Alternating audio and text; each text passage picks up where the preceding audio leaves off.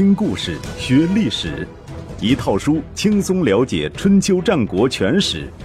有声书《春秋战国真有趣》，作者龙震，主播刘东，制作中广影音，由独克熊猫君官方出品。第二百三十五集，李斯的仓鼠哲学二。最后一次反秦联盟。公元前二四六年，郑国渠的动工，无疑让秦国放缓了对山东六国的进攻。让人无语的是，秦国的压力稍有减退，六国之间的内斗马上开始。魏国动作最快，派兵攻占了韩国的管城。管城在迎泽东南。如果秦军占领管城，则可以引迎泽之水灌大梁，所以魏国攻占管城也是出于对自身安全的考虑。楚国则趁魏国进攻管城之机出兵淮北，企图将原来宋国的土地抢到手。魏国发兵相抗，先后在商丘、上蔡和昭陵与楚军发生大规模战争，最终将楚军击退。到了公元前二四五年，秦国已经调整过来了，郑国渠的工程仍在继续，但是工期被延长，投入的人力和物力大大减少。秦国的战争机器再度发动，向魏国发动了进攻，攻占卷城，取得斩首三万的战绩。同年，赵孝成王去世，大子赵衍即位，也就是历史上的。赵道襄王。赵孝成王去世之前，重新启用老将廉颇攻魏，取樊城。赵道襄王即位后，命令乐成取代廉颇。廉颇这老家伙一冲动，公然抗命，把乐成赶回了邯郸。当然，这么一来，廉颇在赵国也就待不下去了，只能出逃大梁，投降了魏国。公元前二四四年。秦国继续东进，又攻取了韩国的十三城以及魏国的畅和有轨两城。公元前二四三年，赵道襄王命大将李牧攻燕，取武遂、方城。同年，魏安西王和信陵君相继去世，大子魏增即位，即历史上的魏景敏王。公元前二四二年。燕国派巨辛率军反攻赵国，遭到赵将庞暖的迎头痛击，巨辛战死。同年，秦国以蒙骜为统帅，兵分两路进攻魏国，先后攻取了酸枣、燕、胥、陶仁等二十城。次年，蒙骜又攻占了魏国的朝歌，便在上述地区设立了东郡。东郡建立后。秦国的领土便与齐国接壤了，对韩魏两国都形成了三面包围之势。山东各国一下子又紧张起来，于是由赵国牵头组织了战国历史上最后一次合纵。庞暖被任命为合纵联军的统帅。关于庞暖，有必要说明一下，他其实也是一位老将，年龄甚至比廉颇还大。虽然史上没有记载他的确切出生年月，但是据后人根据史料推测，他应当出生于公元前三二零年前后。也就是说，当他带着赵、楚、魏、燕、韩五国联军进攻秦国的时候，已经是八十岁高龄了。这位老伯常年修习黄老之术，身体倒也硬朗。带着数十万大军一路向西，很快就攻到了最地（今陕西省临潼）。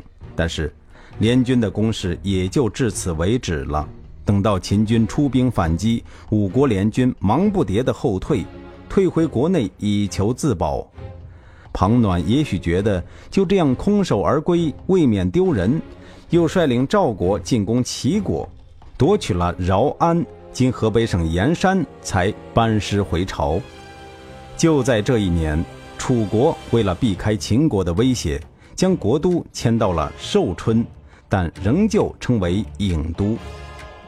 公元前二四零年，秦国向赵国发动报复性攻击，连取三城，并且攻占了魏国极地。但是赵军在庞暖的率领下，也给予了秦军重创。秦国的名将蒙骜就是在这次战争中被赵军的箭矢射中身亡。公元前二三九年，秦国以长安君程乔为将，进攻赵国的上党。程乔是嬴政的弟弟，还不到二十岁。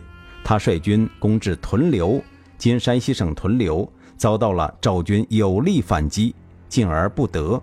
退则担心受到军法处置，干脆叛变投敌。当时秦国人才济济，名将荟萃，为什么会派一位没有作战经验的年轻人担任大将？颇耐人寻味。最大胆的猜测。来自于明朝的冯梦龙，他认为嬴政是吕不韦的私生子，程乔则是秦庄襄王的亲生儿子。秦国宗室大臣亲近程乔而疏远嬴政，因而吕不韦视程乔为心腹大患，必欲除之而后快，便想出了这么一个借刀杀人之计。不管吕不韦安的什么心，秦王嬴政本人对于程乔的遭遇。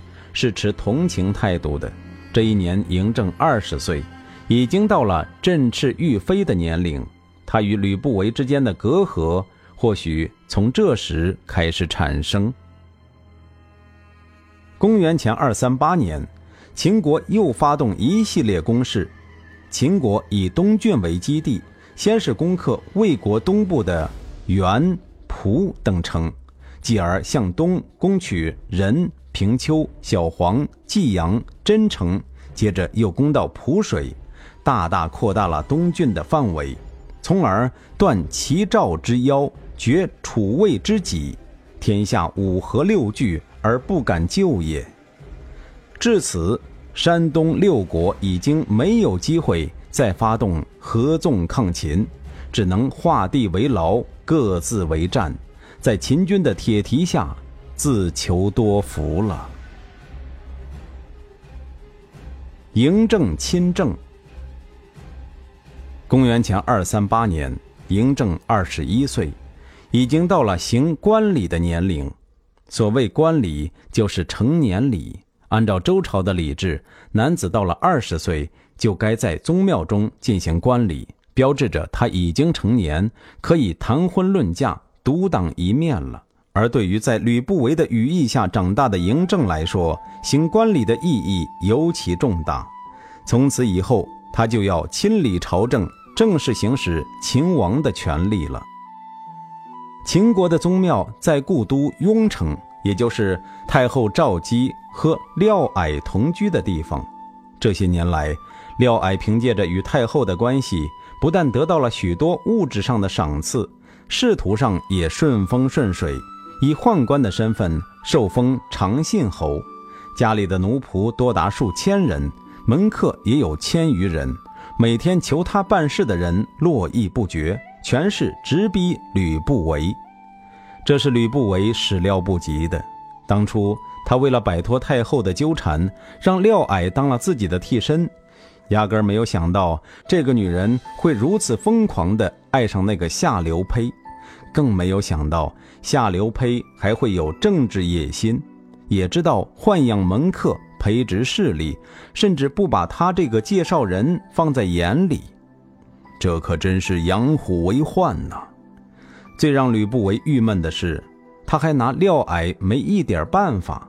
如果换了其他政敌，早被他打压或消灭了。唯独这个廖矮。牢牢地抓住了太后这张王牌，摆出一副无赖的架势，搞得吕不韦投鼠忌器，束手无策。不仅如此，他还必须替太后和廖矮这对野鸳鸯保守秘密，生怕别人知道太后有两个私生子。因为事情一旦败露，廖矮必死无疑，太后当然不会死，但她会发疯。肯定会把吕不韦送廖矮入宫的事说出来，也许还会说出更糟糕的事。那样的话，吕不韦也就完蛋了。于是出现了这样奇怪的状况：吕不韦千方百计维护廖矮的清白，廖矮反而肆无忌惮，随意夸耀自己与太后的关系。他甚至在喝醉了酒之后对人说：“我是大王的假父，假就是替代，假父也可以说是代理父亲。”秦国风气开放，寡妇有些风流韵事也不是什么大不了的事。当年宣太后就是先例，可是。睡了太后是一回事儿，睡了之后还要说出来辱及先君，那就不是一般的罪过了。听着大惊失色，示意他别再说了。廖矮却一个劲儿地说：“没事儿，没事儿。”又神秘兮兮地将人家拉过来，附在耳边说：“太后说了，等大王死后，就立咱们的孩子为王。”这些大逆不道的话，嬴政在咸阳没有听到。可是，当他来到雍城，准备举行官礼的时候，有人便向他告密：长信侯廖矮其实不是阉人，和太后通奸多年，已经生下两个小孩，准备接替大王的位置。嬴政将信将疑，马上派人进行调查。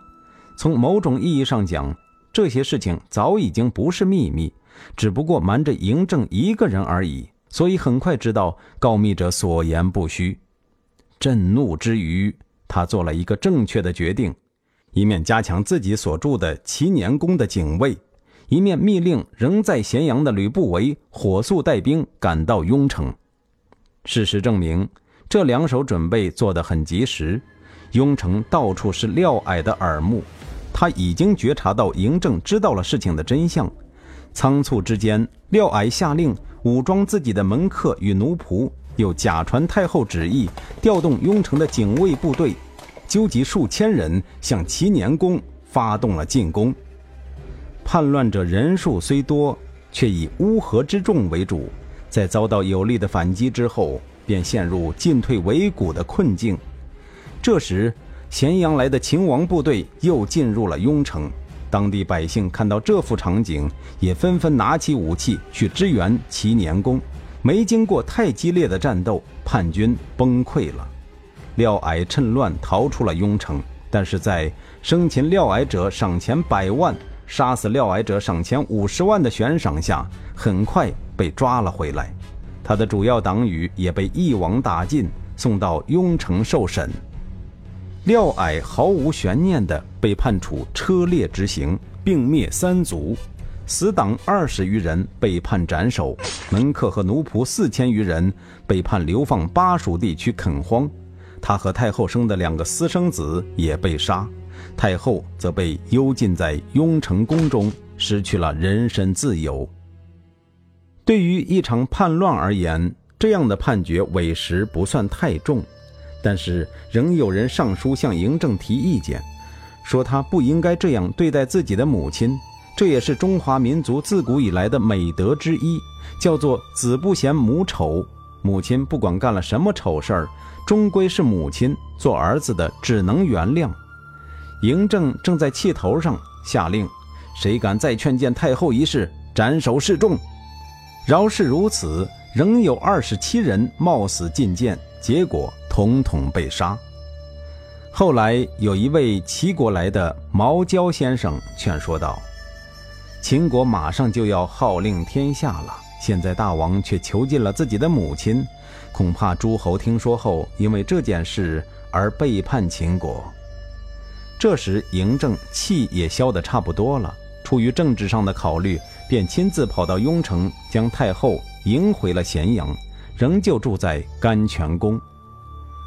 对于刚刚亲政的嬴政来说，平定廖矮之乱可谓一举两得。其一，自然是荡涤了太后宫中的乌烟瘴气，排除了太后对政局的干扰；其二，则是廖矮被捕之后，将吕不韦如何送其进宫，又如何替他们掩藏私生子等事和盘托出。嬴政以此为由，罢免了吕不韦的相位。令他回到河南的封地上去养老。据说嬴政一度也想杀掉吕不韦，但是考虑到他为先王即位立下过大功，又有很多大臣为他求情，便产生了慈悲之心，放了他一条生路。此后一年多里，各国的使者络绎不绝来到河南，想请吕不韦出来做官。吕不韦自然没有答应，但是嬴政很担心吕不韦为诸侯所用，于是写了一封信给他，说：“您对秦国究竟有什么功劳，以至于可以享受十万户的封邑？您跟秦国有什么血缘，以至于让寡人称作重父？为了秦国的安宁，您还是搬到蜀地去居住吧。所谓搬到蜀地去住，等于就是流放了。”吕不韦将那封信放在案头，默默地看了一整晚。第二天早上，仆人们进去清扫，发现他已经僵硬地倒在地上。官府验尸报告如是注明：吕不韦，男，原籍魏国，曾任我大秦相国，因被罢免，患有抑郁症，饮鸩自杀，年五十七岁。耐人寻味的是。吕不韦刚死，嬴政便下令解除对廖矮门客的流放令，让他们都回到咸阳重新做人。这是对太后表示内疚，还是对吕不韦表示嘲讽？后人无从得知。《史记》中司马迁曾经这样描述嬴政：秦王为人，风准，长目，鸷鸟鹰，柴生。少恩而有虎狼之心。翻译成现代文：秦王高鼻梁，细长眼，胸脯像猛禽，声音像豺狼，刻薄寡恩，心如虎狼。从他对待吕不韦这件事来看，嬴政确实没有什么感恩之心。